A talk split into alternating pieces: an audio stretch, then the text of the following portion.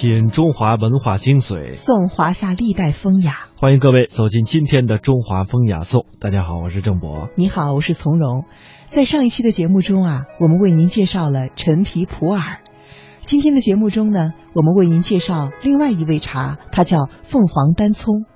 它是一种和春天密切相关的茶，马上就到它的采摘季节了。是的，在我们日常生活当中，很多人把这个“葱”字念成“从”啊，叫凤凰单丛。其实，在这里呢，这个字的正音念“葱”。我们先来介绍一下凤凰单葱茶的一个历史渊源。它的产生其实还有很多传奇的色彩。根据福建之茶还有福建茶叶民间传说当中的记载啊，有着这样的一个传说：清朝的雍正年间呢，在福建省安溪县西坪乡南岩村有一个茶农，也是一个打猎的能手。他姓苏名龙，因为他长得十分的黑，而且很健壮，乡亲们呢都叫他乌龙。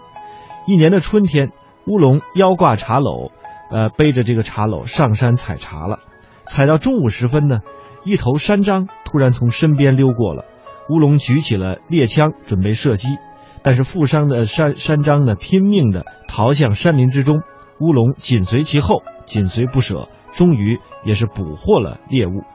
当把他这个山獐背到家里的时候啊，已经是掌灯时分了。乌龙和全家人忙着要宰杀，品尝一下野味儿，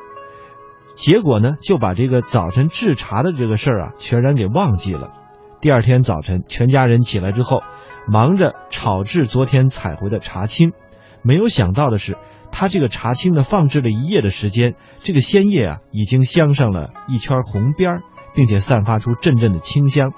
当这个茶叶制好之后呢，格外的清香浓厚，没有往日的苦涩之味，并且他们细心的琢磨和反复的试验之后，经过了萎雕、摇青、半发酵、烘焙等等这些工序，终于制出了品质优异的茶类的新品，正是凤凰单葱。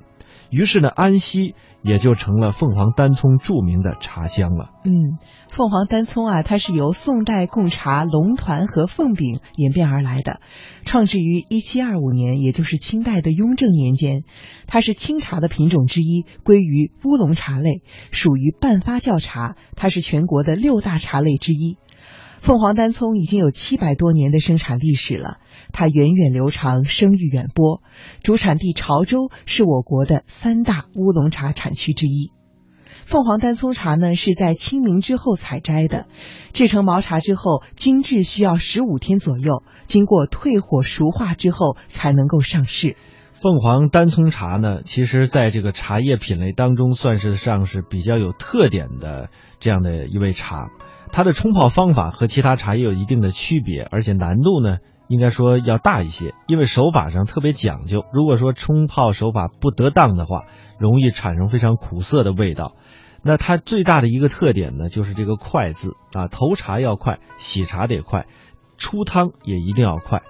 投茶量呢，一般控制在六七分满啊，水沸之后呢，马上投茶，投茶之后不摇香啊，略略的。就可以把这个茶马上出汤，洗茶也得快，所以有一个词语呢叫“刻不容缓”来形容这个凤凰单葱的冲泡，应该说是很恰当的。嗯，没错，这个煎水泡茶啊，如同做文章一样，也要讲究起承转合；如同泼墨一样，也要讲究浓淡干湿；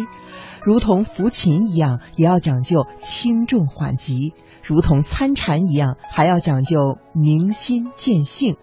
那冲泡单葱茶时呢，投茶和洗茶一定要快而且轻，这样个这样子呢，才能够发茶香、益茶味，才能够顺茶理、进茶情。哎，而且这个单葱茶呀，香型特别的多，